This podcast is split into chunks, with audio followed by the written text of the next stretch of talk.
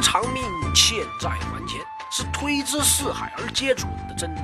但如今真就有人杀了人，在后果极其严重、社会影响极其恶劣的情况下，却极可能不用偿命。最近被推上风口浪尖的江歌案，小伙伴们都知道了吧？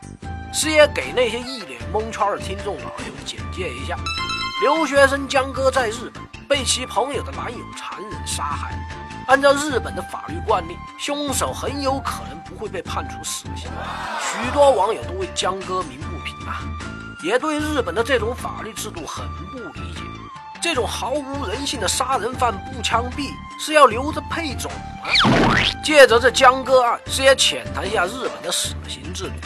死刑也就是极刑，跟每个国家的法律制度有着密切的关系。咱们说日本，别看曾经是军国主义啊。二战时犯下了数不清的惨案，但战后摇身一变成了一个不提倡死刑的国家，是不是很意外？日本的现行刑法减少了可适用死刑的犯罪范围，而在立法中对于死刑的谨慎态度也达到了极致，直接影响到了法官啊！哪怕只要有一点对于被告有利的证据或者说词儿，法官都会反复斟酌，尽量避免死刑。只有当死刑成了唯一选择的时候，才会做出死刑判决。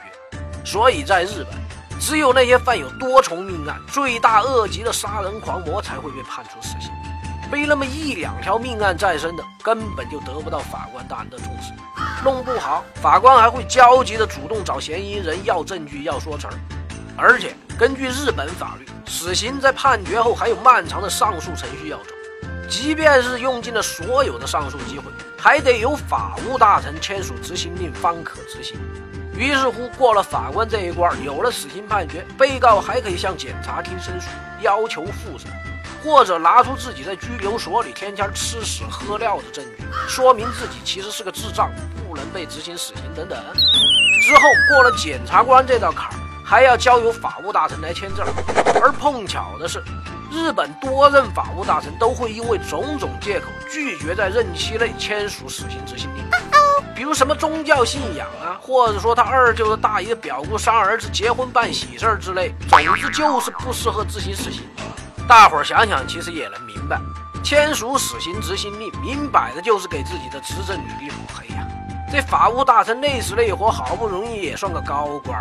结果因为这事儿搞得部分民众对他有意见，支持率下降，甚至下岗，冤呐！于是乎，很少有法务大臣愿意当这个刽子手。一到这时候，全都变成了菩萨心肠。所以在日本，判处死刑和执行死刑完全是两码子事儿。现实中，即便被判决了死刑，也不一定会被执行。因此，江歌案中的凶手还真就有可能不用偿命。说到这儿，师爷可以举一个例子。让大家了解一下日本法律对于杀人犯到底有多宽容。上个世纪八十年代，日本有个神人叫佐川一正，这货呢有个特殊癖好，吃人。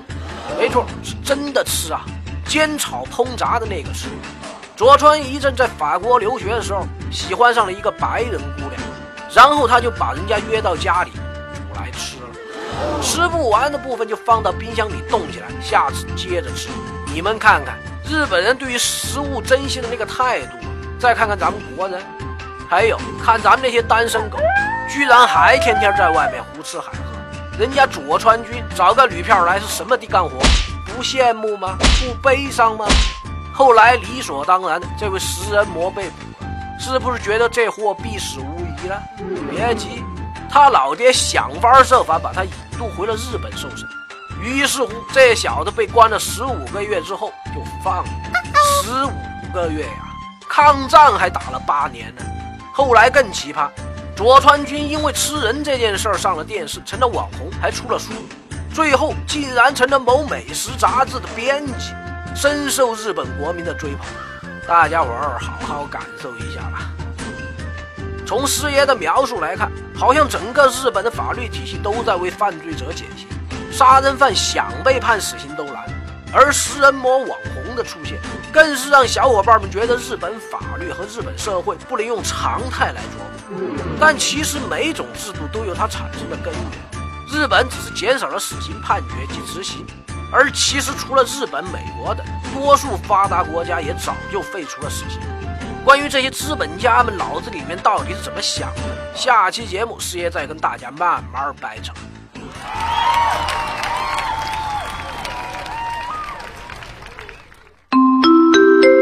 师爷来了，用最最通俗、幽默的方式给大家讲解法律小知识，提供法律小方法。有问题的小伙伴欢迎来跟师爷交流，我们会在第一时间根据专业人士的意见，给你最轻松易懂的答复。还有要记得打赏哦，谢谢大家。